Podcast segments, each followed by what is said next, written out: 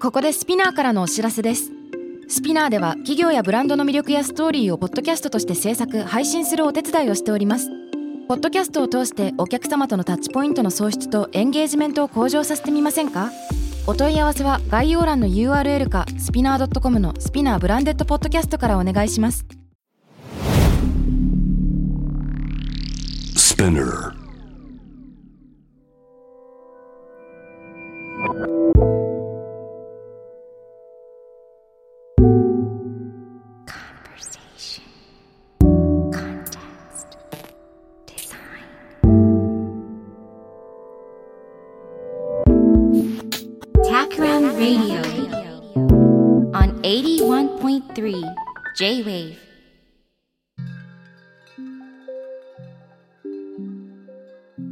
渡辺幸太郎がナビゲートしている J-Wave タクラムレディオ。今回のゲストは先週に続いて株式会社わざわざ代表取締役の平田遥さんです。今週もよろしくお願いします。はい、よろしくお願いします。いやー、先週ね、来ていただいてお店の話最初にしていただいたんですが、平田さん自身のトレーサビリティと か、そのブランドの表面裏面みたいな話を教えていただきましたけど、はい、どうですかあの一周お話しされてみて何か体感というか感想みたいなのは。そうですね。あの予定していた話に全くならなかったのが びっくりしました。自分でもそうね自分たちでサーフィンしてしまいました ね。サーフィンしちゃいました ね。来る波には乗って乗って、そうですね。そういう人人種なんですね。きうっんと確かにお互いそういう人種だったっていうことが分かってきました。 はい、さて今週僕がちょっと伺ってみたいと思ったのははい、そのビジネスとか何か物を作るということとその社会の関係をねうん、なんか一緒に考えてみたいなと思ってるんでうすよ。ん、うん、はい、というのもあの少し前にはい、わざわざでは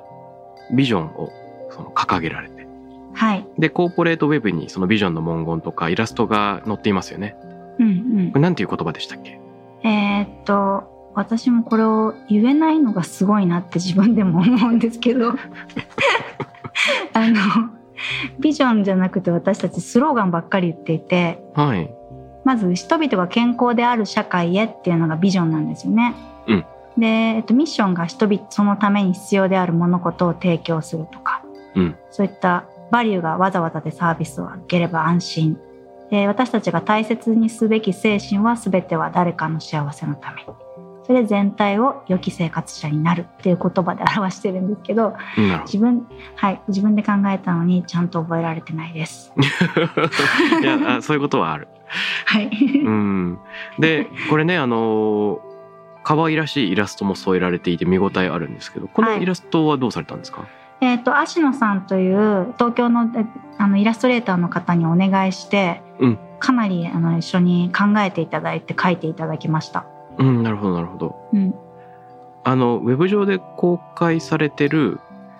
あの、ログミーでね、はいスモールビジネスラボセミナーの記事で、はいはいこのミッションビジョンについて語られているのを読んだんですけど、はいそこで説明されていることがすごい面白くてもっとちょっと詳しく知りたいなと思ったんです。うんうんありがとうございます。これえっとイラストとのそのビジョンとのつながりうんうんうん例えば、えっと、私の言っている言葉をイラストレーションで風刺してもらいたいと思ってうん。揶揄するようなサイトになってる。うん。これもう謎すぎるコメントが これどういうこうん。あの言葉がなんか私のそのパーソナリティはそんなにきつい、ガシガシいくとタイプではないんですけど、と、うん、それを言語化しようとした時にうん割と強めな言語になるんですよ。うんでそれが外から見るとそういう人格の人っていう風にも見えるんですよね。うん確かに確かガツガツ言ってて自分の主体性がめちゃくちゃあって、うんかじきってっていうに見えてた。見えてるんですよね。ではい相当実際会うと全然印象が違うって言われることがそうほとんどで。あ会って話した時のイメージと外の文章に出てるイメージが全然違いますねっていうのをーうんずーっと言われ続けてたんですよね。でそのまんまパンチのある言葉を私の言葉で書き連ねていくと会社自体のイメージがそういうふうに見えてしまうので、うんそれを風刺するようななるほど面。白がる人を一人入れたいなとあでーそれがイラストだったんですよね。でこの手法って、えっと割と昔の1970年代とかヨーロッパとかの新聞とかでもそういうイラストとかああったと思うんですけどはい。よく喋る人のことの口をわざと大きく書いておくとかうん。その頭の良さそうな人の頭をめちゃくちゃでかくするとかうんうん。まあなんかわざとそういう風にその人をデフォルメして描くようなイラストって一時期流行ったと思うんですよ。そうですよね。うん、で日本のその70年代80年代ぐらいに出てた確かあのカレル・チャッペックのとそれは違うやつですけどあのお庭の本とかうんすごい好きで、そういうイラストが添えられてたりとかあと矢野健太郎さんの「数学の楽しさ」っていう本とかすごい好きでそういう数学者の人たちがすごいデフォルメされて描かれてたんですよイラストに。なるほど。だから急に身近になるんですよねその人たちが。うんうんうん。天才のこと書いてあるんですけどその人たちがそうやってイラストによって風刺されたり揶揄されたりすることによってすごく遠くの人って思えなくなるっていうのがいいなと思ってあだからもうイラストによって親近感を持ってもらったりあ。うんくすりって笑ってもらったりとかそういう役割してほしいって言って、。うん でそしたら芦野さんにその本とか全部資料見せてはい。こういうタッチでこういう絵がすごく好きだったんだけどってきっと芦野さんのその絵のスタイルと近いと思うんでって思いっきり私の言葉をふ風刺してほしいはい。からかってくれって言ってそれ,、えー、そすれごでい。できましたねそれ、そのディレクション新しいな。本当ですか風刺してくださいなんですね、依頼法が。そうですね笑ってほしいって笑わなんかデフォルメしてそのからかってほしいって言ったあーで芦野さんすごい悩んじゃってうん、悩むでしょう。すごい考えてくださっていや例えばその中に適正なじわざわざにどんな人がふさわしいかっていうこととかもふイラスト描いてくれてるんですよね。 うん。それがそのなんか情報開示を厭わないっていう文言に頭を切り開いて脳みそを見せちゃってる人の絵がついてたりとかはいはいはいはいはいあとはい。なるほどね。そうですね。あの、良き生活者になるっていう言葉の横には、ポテトチップス食べながら、下にカップラーメンの食べかけのやつが下に置いてあるんですよ。とか、そうやって全部言葉とイラストマッチングさせてみてると、すっごい面白いんですよ、これ。え、待って待って。えー、それちょっとどういうふうに捉えたら いいの待って、で、良き生活者でカップ麺の食べかすってのはどういう状況 だから、 えってなるじゃないですか。なるなるなる。こそれも良き生活なのっていう風になりますよあーね。だから、とだから、その人にとってはそれが良き生活なんでしょうね。なるほどね。はい、でも私たちそ私にとっては違うって思うかもしれないけどその人にとってはそれが良いとしてるってことですよねきっと。いやー、ちょっと混乱。だから あのこ根本的な問題に向き合い改善を常に心がけるっていう言葉の横に、あはの電源が入っていないパンのミキサーをはい分解してる人がいるんですよ。うんうんうん。だから電源入れたらいいんですよ。なるほでど。も気づいてないんで分解しちゃってるんですよね。壊壊れたと思ってとかだから根本的な問題に向き合えてないんですよねこの人 なるほどなるほど。とかそういうなんかもうこれ見てると楽しいですね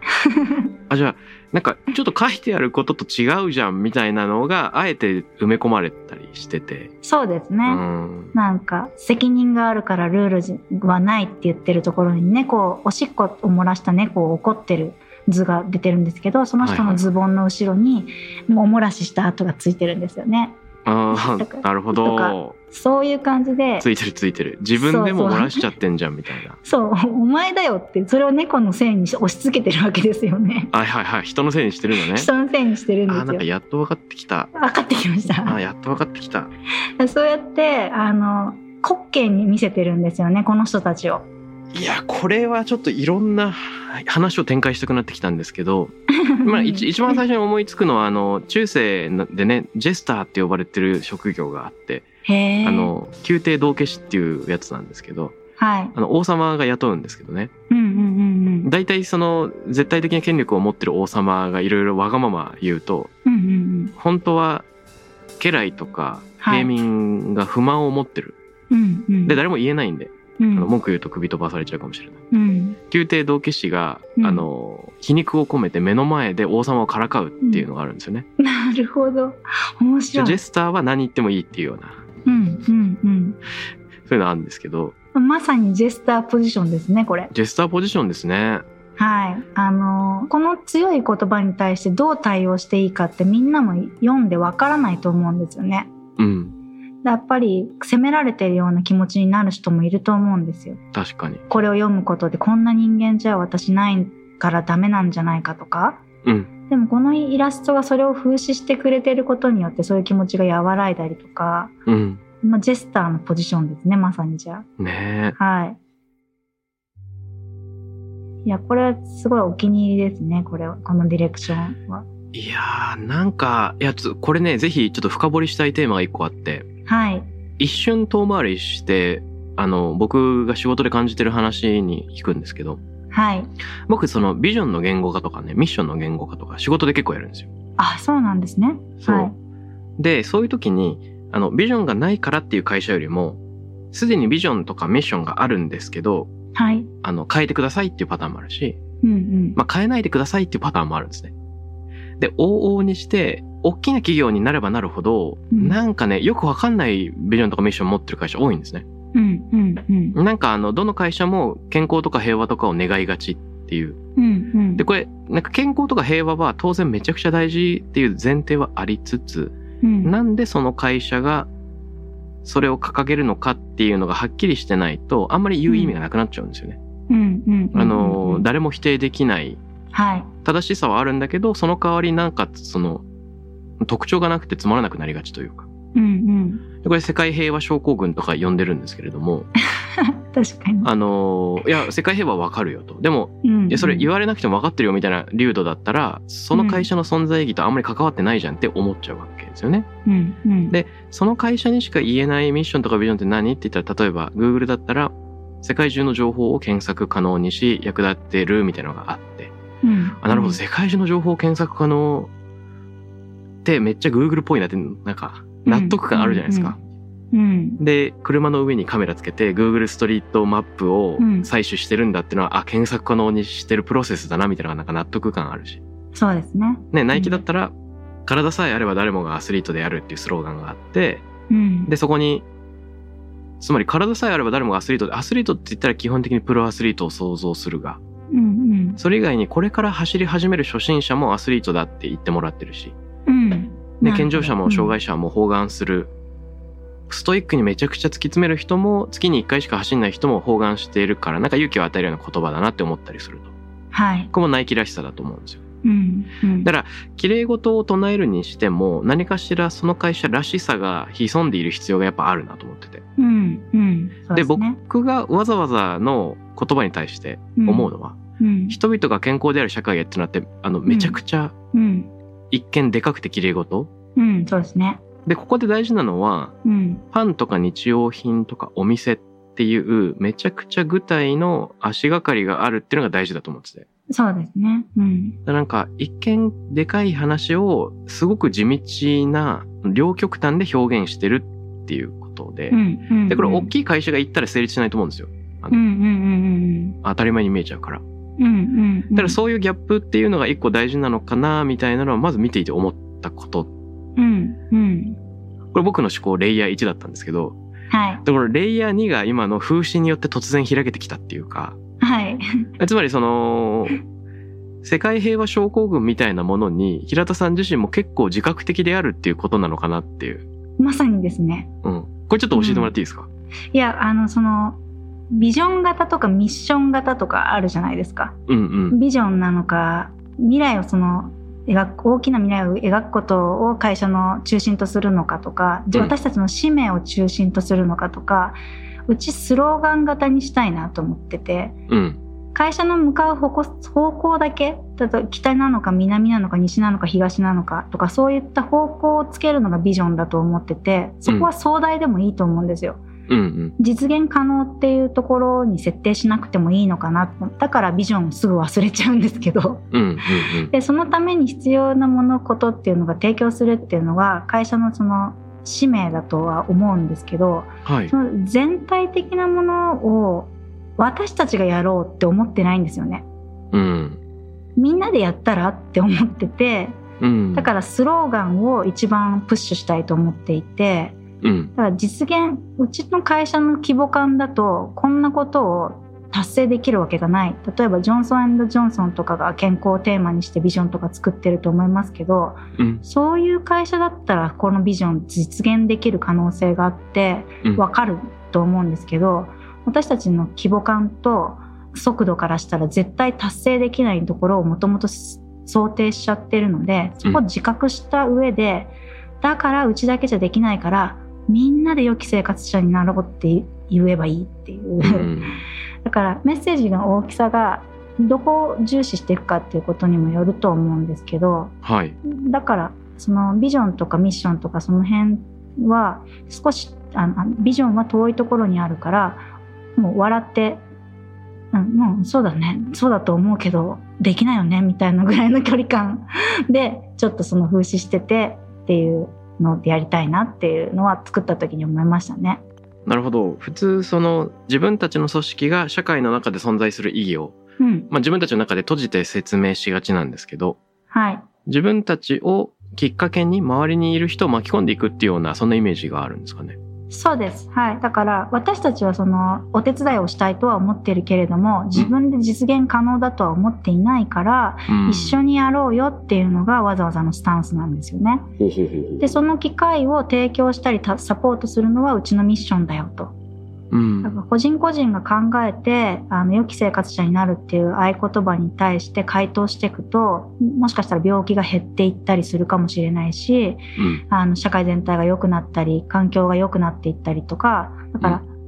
一人の大帝国というか大きな王国が世界をこう牛耳って方向づけてあの先導していくわけのイメージではなくみんなのサポートしながらできることやってたらあなんとなくできちゃったねみたいなうん。感じをイメージしたその試合ですねうちの場合は。はははははこれ、めっちゃ面白いなぁなんかすごいいっぱいこの CI っていう概念私本当にあの経営の勉強しないで来ちゃってるのでうん。後々で必要になるとその経営勉強をするって感じなんですよね。うんうん。だから会社に人数が増えてきて組織としてどういうふうに役割認識させるべきなのかなっていうふうに考えてた時にあアメリカで1940年代に CI っていうああのことが流行ってうんそれが日本に上陸して育成を風靡した時代があったよとか本で読んでうん。で今更これだって感じなんですよ。なるほど。だからその時にあのあ今更これだをやるなら自分なりの今更をやらないといけないなっていうのでそこから分解して、まあ、うんあの渡辺さんの言葉を借りればし誤読ですねはい。誤読積極的に誤読をしてあと自分なりの回答を作るみたいなうん。そういう感じでしたね。いやー、そう聞かれるとすごい味わい深いです が、例えばね、技にうん .co.jp コーポレートサイトだと思うんですけど、はいあの、はい初めにのところに、なんて言うんですか大きな紐をいろんな生活者の人が持っているような。はいはいで、真ん中にその紐に絡め取られちゃってる人がいるって いう。これ私なんですよね。あんなメガネ、丸メガネをかけてるそう平田さん。これ何に絡め取られちゃってるんですかあこれは芦野さんが考えてくれたんですけどねそのイラストレーターのうん。わざわざってこういうイメージなんですってどういうこと翻弄されてるの平田さん が。お多分そう私が翻弄されてるんじゃないですか そっかだからなんか自分が思ったこととそのす同じ思ったように進まないっていうのが人生であるって最初の1回目で話したと思うんですけど先週、うんそういうことが常に会社内でも起きていてうん。割とだからその主体性がないっていうことを表している絵を描いてくれたのかな と思いました。自社プロデュースの風刺が新しすぎる な。なんかあの、ね、新聞でね、はいあの政治家を批判するとか、はいはい、ね、経営者を批判するみたいなので風刺はやるけど、はい、経営者が自ら自分を風刺させるやつを CI のコーポレートサイトに載せるって新しすぎてめっちゃ面白いな これ。あのでもこれあれですよ私は考えてないんですけどね。なるほあどのね芦野さんが考えてくれたんでいいろいろこうやって、まあ、渡辺さんとこうやっておおしゃべりするように芦野さんともなんでこの試合作ったんだとかっていう話をずっとズーム上でして、うんあとは芦野さんに全部お任せしますって言ってそれもうそれだけなんで,、マジかよ。はい、で出てきたものに対してどうですかって言われた時はいやすごいですねとかしか言ってないです。 一回も何にも言わなかったと思う。で、アシナさんがそうすると、色がもうちょっと薄い方がいい気がするって言ったりするんですよね。うんうんあ、私もそう思いますっ ていうだけ。割と流されている。こう流されていく。うん全部そうですね。 えなんかこれでもなんか説明してものすごいものだっていうのがすごい分かってくるんだけどはい。なんか逆に言うと、はい。僕全然注意深く絵を見てないんだなとかっていうのも思った。あ、なるほどね。うん確かに。そういう人いるかもしれない。うん、うん。いやもちろん「えこの絵?」っていうのはたまに出会うんですけどうんうんうんうん。なんかこうね一字一句読みながらなんか矛盾してるとか、なんかこの絵って変っていう風なとそそこまで思えてなかったわ。あこれはあのステッカーにしてアンケート答えてくれた方とか、お客様にあのサービス品としてお渡ししてるんですけどうん、ここのその言葉とイラストを1枚のステッカーの中に入れたやつをお渡ししてるんですよはいはいはい。すごいみん皆さん喜びますねあ本当ですか。うん十何種類この芦野さんのイラストから抽出して言葉とマッチングさせてうん一緒に書いてあるやつをうん選んでもらうんですよねお客様にはいはいはい、はそういす。るとみんな好きなやついろんなの選んでいくんですけどめっちゃ喜びますねあこれはいいですねしかしはこれはいいな。い、うん、いいですこれいやめっちゃ考えさせられてしま ったな。いやでもこれって一周目のと近寄りますよね。その言葉が異様に一見真面目なんだけど、うんしかしその理想で終わらせずにちょっと批判的な視点も挟んでそれがパッケージになってることで地に足がついてくるっていうことなんですよねきっと。まさにですねだからある種その正しさって人によって全然違いますよねうんうん。でその正しさが自分が正しいだろうと思うことを口にした時にうん、そんなに正しいかどうかはわからないんだけどって言ったものが受け取り手によってどうとでもなるというかうん、あの本当に誤読だと思うんですけど強い言葉で言ったつもりはないのに相手は鉄球のような重みで受け取ったりとかうん、そういうことが起こってしまうのでうん。こういうことはそういうことが起こり得るだろうっていうのをセットにして提供しておくっていうのが安全だなっていうのを思ってて、 なるほど。はい、だからわざとそのは客観視したやつとセットにするっていうのですよねこうのん。言葉と客観視されたそのイラストをセットにするっていう本当かどうかわかんないよこれみたいびっくりしたなんていうか高度だな高度高度だなな、はいい、やーちょっと自分の思考力の浅さに今びっくりしましたねそんなことないですよもうそんなことを考えてもあの誰に一人にも伝わってないかもしれないっていうのはすごくそれもわかりますなんかそっかそっかはい全然それでもいいかなえちょっともう一個聞くとはいこのねスモールビジネスラボセミナーで行われた時はいこのスルッと揶揄するようなとか風刺してもらってるっていう言葉がスルッと出てくるんだけどはいなんかトークの中ではそれは特に深掘りされてないんですよね、そうですねうんうんうんなうんんかその場の人たちははい見たらわかるっていうノリだったのかなああそうですかねなあもしかしたらあスモールビジネスラボのやつの書き起こしうん100%じゃないかもしれないので、うんうんうんもしかしたらもう少し説明してるかもしれないですね。ああこそうなんだはい。そっか会場にいた時もうちょっと言ってたような気もします。なるほどねはい。いやこのいや僕この文字起こしを読んでなんかちっちゃい違和感を感じてあえて聞いてみようと思ったんですけどマジ聞いてよかったっていうか、 ほう放置しがちななんか12個のキーワードだったんだけどあーびっくりしたよかっあとなんか私結構あの手塚治虫さんにも影響を受けてますね、はいそういった点でどういうこと手塚あ治虫さんってそういうことすごいするんですよねするするする自分のことを自分で笑うようなことを漫画の中で何回もやるんですよ、するするするそれが私にとってまあ普通の例えば「スラムダンクで出たは桜木花道がバカボンドに出てくるってないじゃないですかないないでも手塚治虫の漫画には火の鳥のその主人公ではないサブキャラがいるんですけど、うんどの話にも出てきたりとか、うんブラック・ジャックにも出てきたりとかうん、まあスターシステムですねそうだからあのキャラクターとしてのそのお面は一緒なんだけど、うん中身が全然違う人として生まれ変わって出てくるっていうパターンとか、うんで結構その人たちが重要な役割割とするんですよね。しますねあの俳優として扱うんですよね、キャラクターを、そうですねうん、あそうですね確かに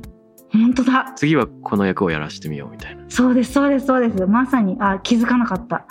それが結構自虐的なのがすごい面白いなと思っていてあとアルフレッド・ヒッチコックもそういうことめっちゃやるじゃないですかえどういうことヒッチコックってあの、映画の中に自分出てるんですよね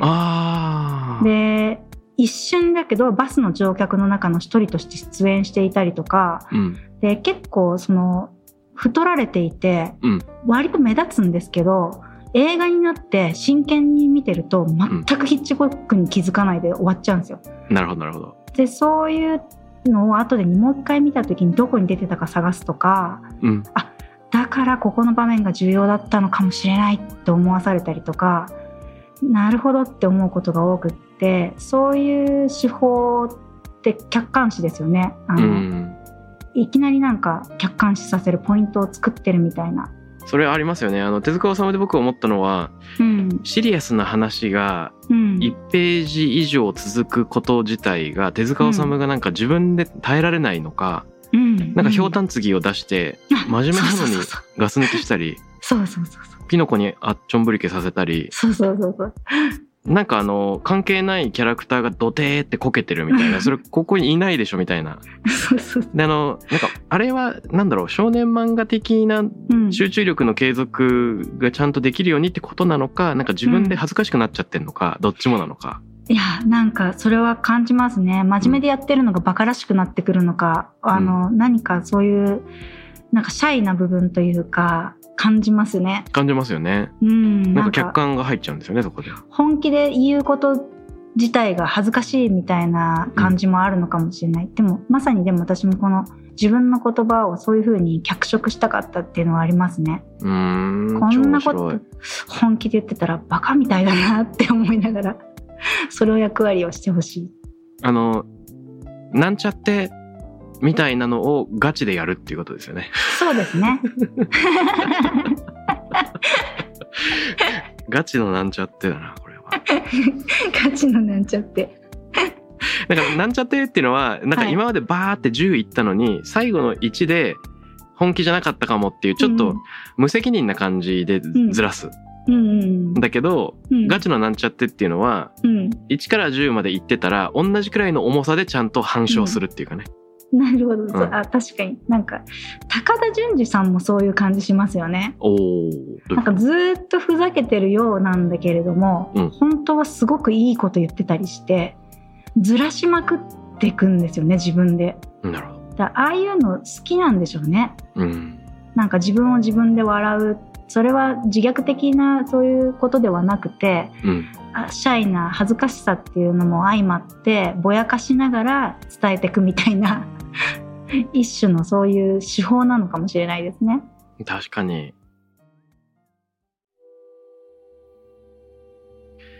これもバージル・アブローが本で書いていたことはい、なんですがうん「あのダイアログ」っていう本がねこの前出たんですけど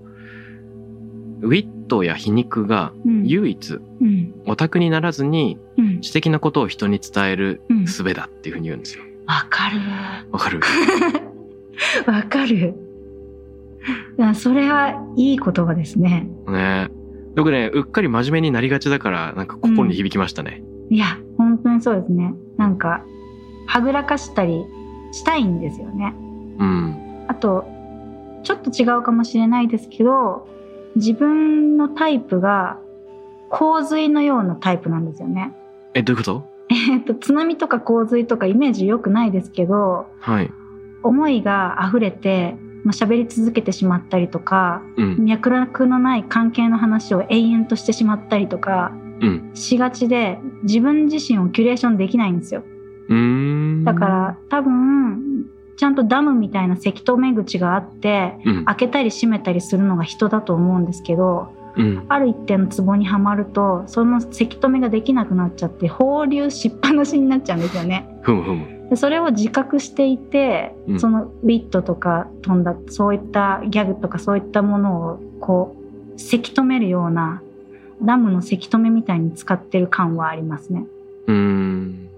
安定させようとか行き過ぎないようにしようっていうストッパーのようにそういうのを使ってるみたいなそんな気持ちもあります。はい、それでちゃんと、その、自分の中のひょうたん継ぎは、ちゃんといいタイミングで召喚できるんですか えーっとリラックスすると召喚できないですね。 え、どういうことこういう真面目な場所だと、はいちゃんとセッティングができてるところだとちゃんとひょうたん継ぎ登場させられるんですけど うんうん。家族とかといたりとか気の許した友達とかと一緒にいるともうダム決壊します。喋り続けてる。でも相手はもう何にも聞いてなくてももうどうでもいいですね なるほど。好きなこと言ってる感じになっちゃいますえー、でも面白いな。その、お店、ブランド人格の平田さんと、うんうんノートとか文字の時の平田さんと、はい喋ってる時の平田さんと、それぞれ全然違うキャラクターであるっていうのがなんか分かってきました。あありがとうございますそれはあの私とは何か平野慶一郎さんのうん。あれで学びましたね文人の、はい文人主義のやつあれでどこから、えっと誰からどう見られるかっていうことをあれもこれも自分として分けて考えるっていうかうん、で自分嫌な自分の嫌な自分はが出る人とは付き合わなくていいとかうん。ああ、なるほどね。だから文章の時は文章の自分でそれを受け取ってくれる人がいればいいし喋ってる時は喋ってる自分でそれと楽しんでくれる人と一緒にいればいいし、確かまあ、受け手によっていかようにも解釈が変わっていいんだなっていう風にあれで安心できたかに。らうん。解放してるのかもしれないです。その気づきもありますよね。なんかはい世の中には、えっと、別れていていいんだうん、って思えて肯定できる人。うん、で、その差分を強調していく人もいれば、うんうんうんなんかこのメディアで取り上げられる時のギャップに苦しんでしまって、はいどっちかに寄せようと頑張る人とかっていうのもいますよね。そうですね、うんでもどっちかに寄せようと頑張らなくてももういいですよね いいですよね。いいですうん疲れちゃいますからね疲れちゃいますから ね。はいなる ほど。はいいやーでも、なんか、普段だったらね、はい多分平田さんのその経営目線、はいその工夫なんかをいろいろ聞くっていうのがありそうで、僕もその変化し続ける力みたいなのの源泉をいろいろ聞こうとは思ったりもしていたんですが、うんうなんか2週にわたって、このパーソナリティの部分と、まあ、それが仕事にどう現れてくるのかっていうのが聞けて、なんか、この二人の会話の時間でのみ生じる波 に、洪水の波に乗っかれたのかな、みたいな気もしています。そうですねずっとやっぱりサーフィンしちゃうんですね波は途絶えることがな く。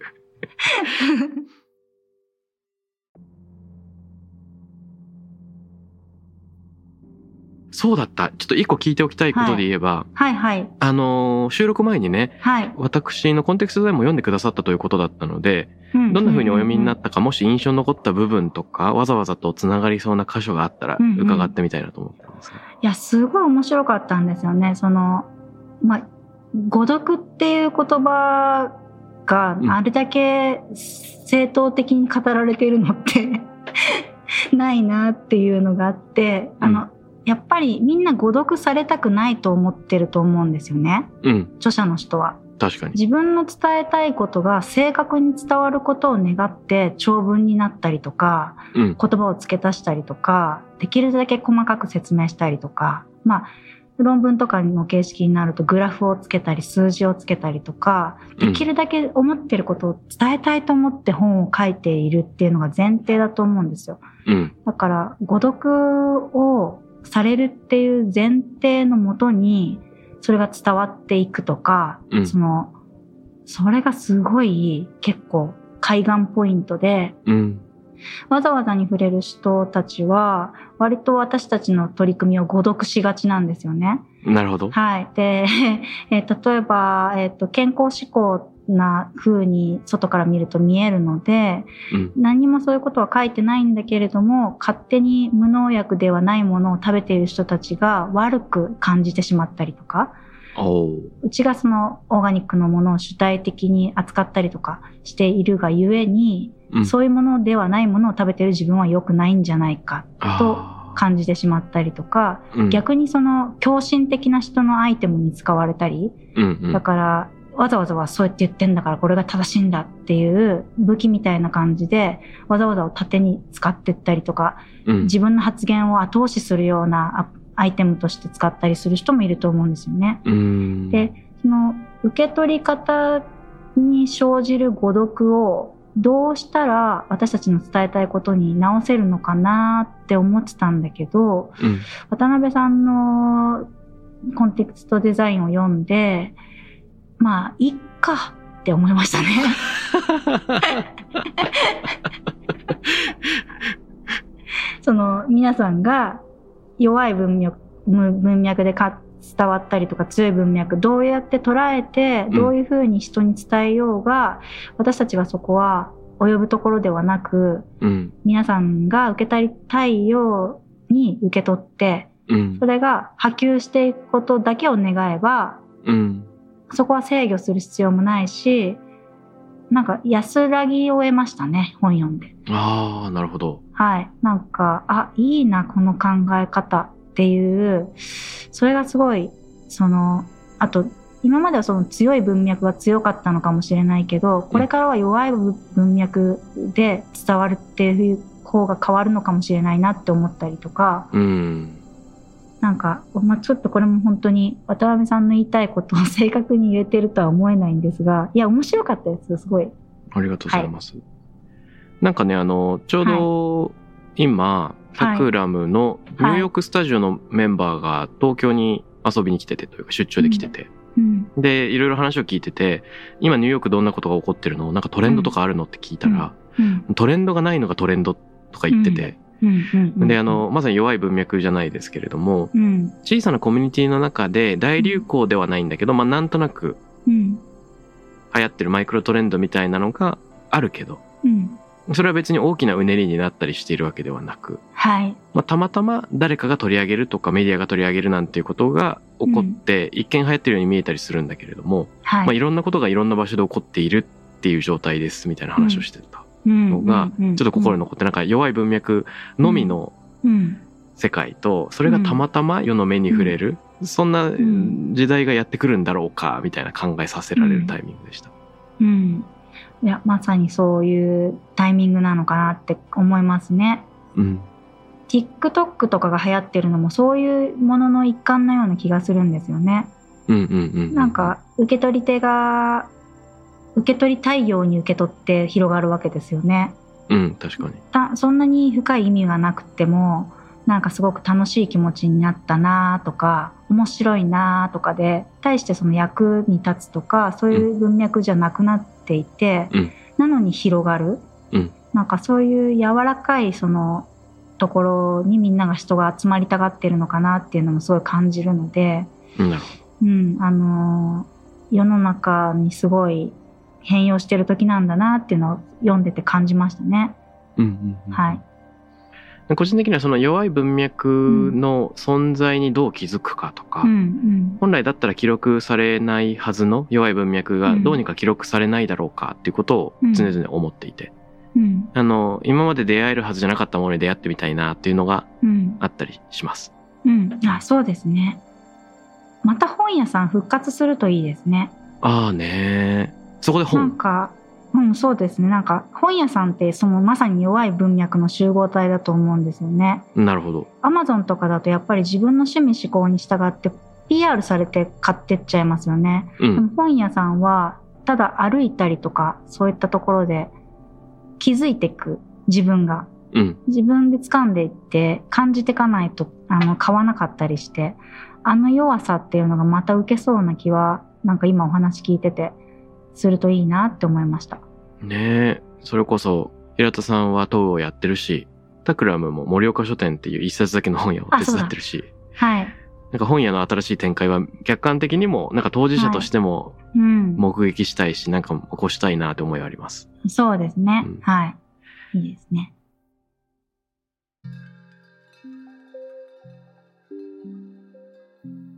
さて、いろいろお話伺ってきたんですが、あいにくお時間が来てしまって。はいあの、もし、平田さんからリスナーの皆さんにお知らせがあれば伺ってみたいんですが、いはいかがでしょはい、ありがとうございます。えっ、と、実は今、えっ、と、3店舗目、新しい店舗を、その長野県東見市というところ、またわざわざ塔がある同じ場所に 作っていまして、えっ、と、良き生活研究所っていうお店が、最終的に来年の4月にグランドオープンするんですけど、その前にそこと同じ場所にわざマートというあのコンビニエンス型ストアの、まあ、わざわざが展開するコンビニ型ストアうが気になる。オープンするんですね。はい。で、そこは、あの、また弱い文脈で取り揃えた商品たちが 踏む。一堂に並ぶわけなんですけど、うんそれが12、2月ですね。今年の12月オープンになりますので、はい。またぜひチェックしてみてください。なるほど。はい。あと、えっ、と、本の出版が決まっておりまして、お今8割方進行しているところなんですが、来年の2月か3月に出ますので、またそちらもどこかからお知らせ受け取っていただければと思います。なるほど。じゃあ、はい年末から年明けにかけていろんはない出来事がそう起こっでてすきまね。すね。はい。リリースがいっぱいあります。楽しみ。はい。いやー、ちょっと普段メディアとかノートに触れてるだけじゃわからない平田さんのいろんな側面、文人に今日出会えて、ちょっと嬉しかったです。ありがとうございます。あの、この番組ではリスナーの方が、ハッシュタグ、タクラム813、TAKRAM、813でいろいろコメントをくださるんですが、はい。よかったら平田さんから何かリスナーの方に聞いてみたい問いかけみたいなのをいただいてもよいでしょうか。はい、ありがとうございます。えっ、と、私たちその、良き生活者になるっていうスローガン立てて活動してるんですけれども、うん皆さんにとって良き生活、どんなのものなのか教えていただけたらなと思います。はい、皆さんにとっての良き生活はいで。すね。これ一周目聞いてくださった方は、これ単に丁寧な暮らし的な話じゃなくて、うんやっぱりいかに地に足がついてるかっていう平田さんの言葉を反芻していただいて ですね。あの、普段インスタする的なかっこいいやつだけじゃない何か、みたいな、なんていうの皆さんの中の丁寧人格とジェスター人格をですね、両方召喚して 教えていただけたら面白いのかなと思います。あ、確かに。ぜひぜひ、あの、人の目を、にこだわることなく、自分だけで考えて良き生活を教えてくれると嬉しいです。気になる、これは楽しみです。はい。あーじゃあちょっと年末の新店舗のタイミングなのか、それより先あの手前なのかわかんないですけど、はいちょっと東見市お邪魔したいなと思いました。ぜひぜひご案内します。やったはい。ーということで、え2週にわたってわざわざ平田遥さんにお越しいただきました。どうもありがとうございます。ありがとうございました。タクラムレディオに関するメッセージや感想は、ツイッターから、ハッシュタグ、タクラム813をつけてつぶやいてください。t-a-k-r-a-m813 です。また、僕、渡辺幸太郎への質問や相談などは、ツイッターのダイレクトメッセージからも受け付けています。番組オフィシャルアカウント、アットマーク、タクラム813をフォローして送ってください。 J-Wave Background Radio